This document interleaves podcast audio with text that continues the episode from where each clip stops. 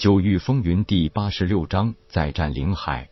夜空知道师兄风不归的灵脉与痴琴相同，但是师兄是侧重于雷属性的，所以攻击力的刚劲迅猛中会有灵动轻盈的风属性增幅。而持琴就是轻盈灵动中带有迅猛刚劲的属性增幅。为了持琴的安全，不但把洞口设置了一道新学成的小型护法阵，夜空还把球球叫出来，直接蹲守在山洞口的草丛中，并且下达了最严肃的命令：有意图伤害持琴者，杀无赦。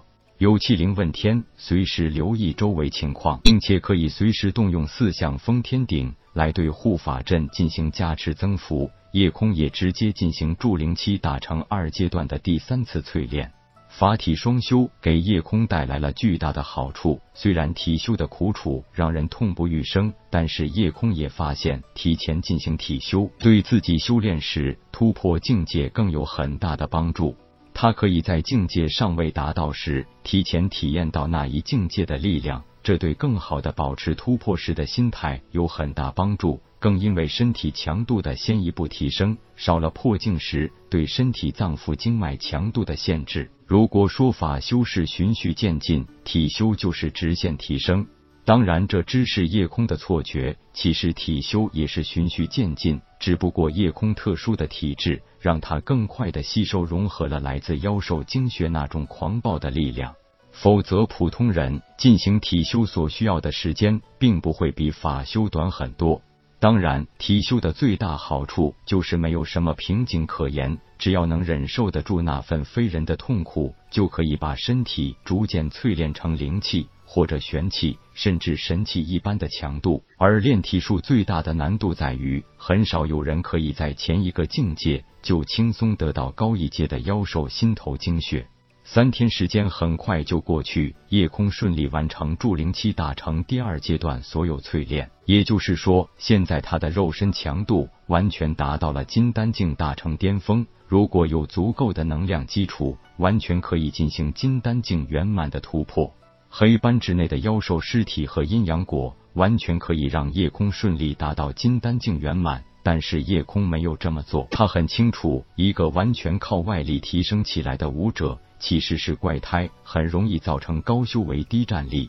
那种看似飞速发展，其实对未来武道之路影响甚巨。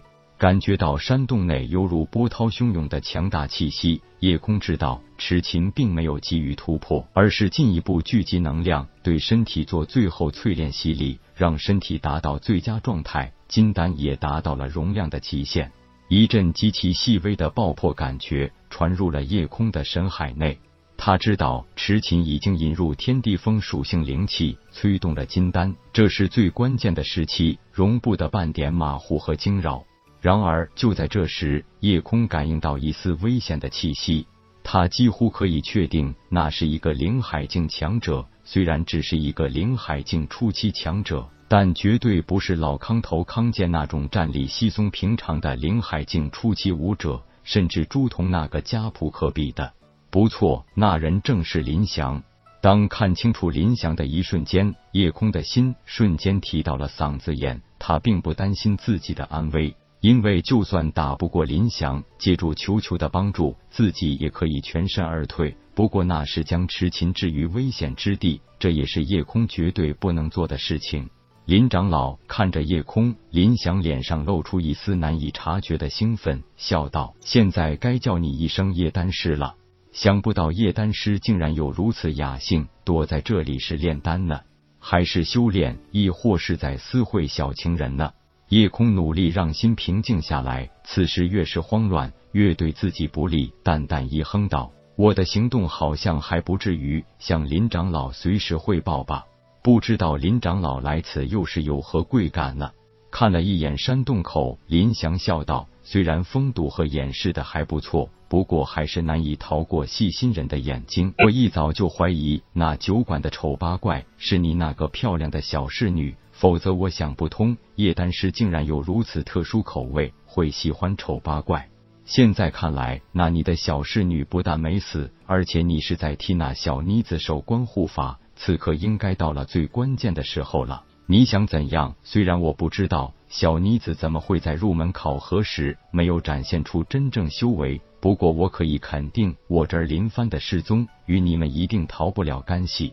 甚至朱恒的死也一定是与你们有莫大关系。哼！叶空暗自戒备，不动声色的道：“你有什么证据证明？再说了，当日你害我坠落山崖，我还没找你们叔侄算账，你竟然先找起我的麻烦了。”夜空，你别天真了。虽然宗门有规定不得同门相残，不过暗地里有多少人死在同门手上，数都数不清。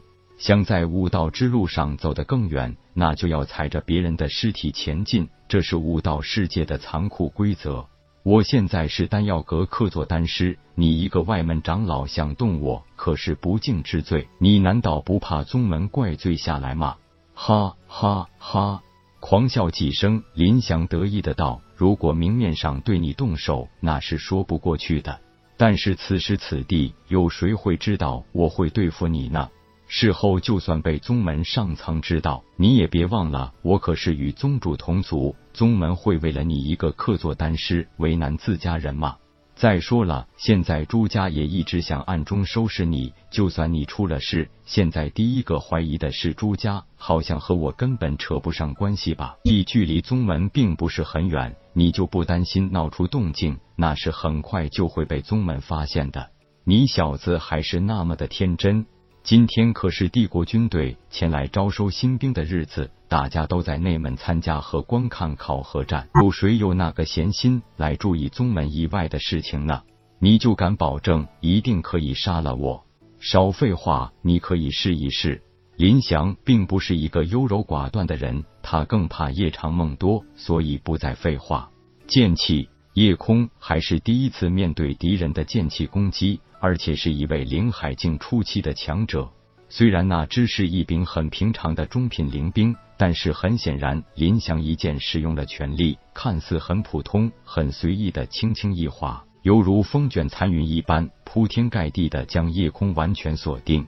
风属性武技最讲究轻盈灵动，常常是以飘逸的身法取胜，但是狂风的巨大摧毁力也绝对不能小看。